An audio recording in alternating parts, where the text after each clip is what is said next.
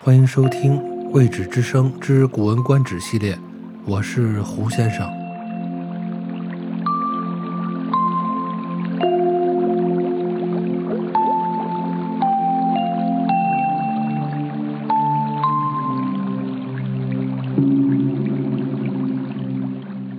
本集节目的古文来自于苏轼的弟弟苏辙。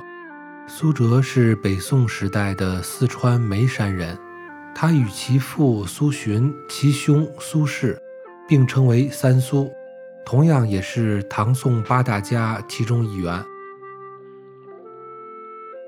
苏辙比他哥哥的性格略显稳重平实，因此他的文风也相应如此。苏轼对于他弟弟的评论是：“其文如其人，故汪洋淡泊，有一唱三叹之声；而其秀杰之气，终不可没。”苏辙在四十岁的时候，因受他哥哥犯案被贬官的牵连，也被贬官至江西。他哥苏轼被贬官至湖北黄冈后，因为政治上的失意。以及对于世态炎凉的看淡，终日与友人纵情于山水，在游览玩乐中寻找精神寄托。好友张孟德在他家的西南建了一座亭子，用来观赏江边的风景。苏轼就将这座亭子命名为“快哉亭”，“快哉”大致上就是现在的“爽”的意思。于是苏辙就写了一篇文章，名叫《黄州快哉亭记》，来告诉大家他哥为什么要将这座亭子命名为快哉亭。文章的大意是说，长江从西陵峡流出，进入了平坦的原野，其江流变得奔放而浩大，在南面汇合了湘水与沅水。在北面汇合了汉水与沔水，水势因此而更加的盛大。水流到赤壁之下的时候，波浪滔天，犹如大海一样。哥哥的好友河北人张孟德，与哥哥一起被贬官至湖北黄冈居住。这位仁兄就在他住宅的西南面修建了一座亭子，用来观赏江水的美景。而兄长就将这座亭子命名为快哉亭。登上这座亭子，可以眺望南北百里、东西三十里的美景。江面波涛汹涌起伏，江上风云变幻，时而风起云涌，时而风散云消。白天有船只出没在江上，晚上则有鱼龙在江内悲鸣。景色变化瞬息之间，动人心魄，惊人眼目，使人不能长久地在江边观赏。而如今，人们可以在亭中，坐在桌边尽情地玩乐，一抬眼就可以观赏到壮阔的江景。向西面遥望武昌一带的群山，山岭起伏，草木成行成列。当雾霭消散，太阳升起的时候，渔人和樵夫他们的房舍都可以一一的被看得很清楚。正因为有这样的美景和其中美妙的乐趣，这就是这名字被称为“快哉”的原因。至于那江边沙洲的沿岸废弃的旧城堡，曹操和孙权曾经在这里互相争夺，周瑜、陆逊。曾经在此率兵征战，而那些古迹中流传的传说故事，足以使世人为之赞叹。从前，楚襄王让宋玉、景差两位大臣跟随着一起游兰台宫，忽然一阵风习习吹来，楚王的衣襟被吹开，他迎着风说：“痛快啊！这阵风，这风是我和百姓共享的吗？”宋玉在一旁说：“这是大王的雄风，百姓怎么能享受呢？”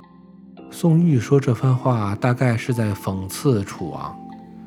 风并没有雌雄的差异，而人有走运和不走运的变化。那些让楚王感到快乐的事情，对于老百姓来说就是忧愁。这就是人所处地位的不同，以及心境的不同。这些东西与风又有什么相干呢？人生活在世上，假如他的心中不能做到悠然自得，那么去到哪里，身处什么位置，都会感到不舒服。假如人的心中达观坦荡，不会因为外物的影响而伤害自己的性情以及心境，那么人无论走到哪里，不都能感到快乐吗？现在哥哥的好友张先生。并不把贬官当作灾难，而是利用工作的闲暇之余，让自己放任在山水之间，这就表明他心中有超过常人之处。即便是用蓬草做门，用破瓦罐做窗，他生活中也不会感到不快乐。更何况他能在长江的清流中洗涤心灵，观赏西山飘动的白云。尽情让自己享受美景，以求得自己的舒心与快意。如果人不能做到这样的话，那眼前连绵的山峰、幽绝的沟壑、成片的森林、高大的古树、清风回旋、明月朗照，这些景色都是可以勾起心境悲伤的人难过的景象。所以这些人。又怎么能看出美景是令人畅快的呢？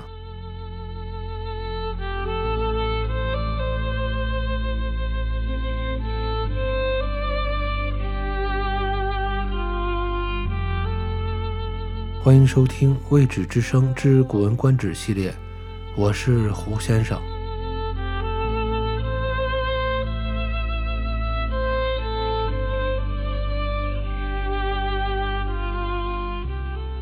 下面是这篇文章的原文：黄州快哉亭记，苏辙。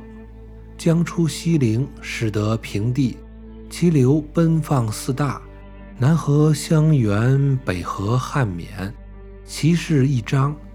至于赤壁之下，波流顷灌，与海相若。清河张君梦，得谪居其安。祭其庐之西南为亭，以览观江流之胜。而余兄子瞻，名之曰快哉。盖亭之所见，南北百里，东西一舍。涛澜汹涌，风云开合。昼则舟楫出没于其前，夜则鱼龙悲啸于其下。变化殊忽！动心害目，不可久视。今乃得玩之积席之上，举目而足，西望武昌诸山，冈岭起伏，草木行列，渔夫樵妇之舍，皆可直数。此其所以为快哉者也。至于常州之滨，故城之墟。曹孟德、孙仲谋之所避逆，周瑜、陆逊之所持物，其流风一迹，亦足以称快世俗。昔楚襄王从宋玉景差于兰台之宫，有风飒然至者，王披荆当之，曰：“快哉此风！寡人与所数人共者也。”宋玉曰。此独大王之雄风耳，庶人安得共之？欲之言，盖有讽焉。夫风无雌雄之意，而人有欲不欲之变。楚王之所以为乐，与庶人之所以为忧，此则人之变也。而风何与焉？事生于世，使其中不自得，将何往而非病？使其中坦然。不以物伤性，将何事而非快？今张君不以折为患，窃会稽之奢功，而自放山水之间，此其中已有以过人者，将棚户瓦友无所不快，而况乎濯长江之清流，忆西山之白云，穷耳目之盛，以自是也哉？不然，连山绝壑，长林古木，振之以清风，照之以明月。此节骚人思事之所以悲伤憔悴而不能胜者，孤独其为快也哉？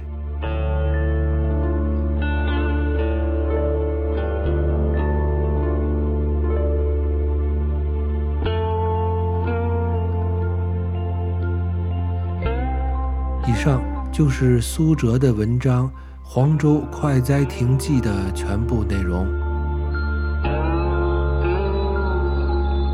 谢谢收听《未止之声之古文观止》系列，我是胡先生。如果你喜欢我的节目，欢迎订阅并点赞，感谢支持，下集再见。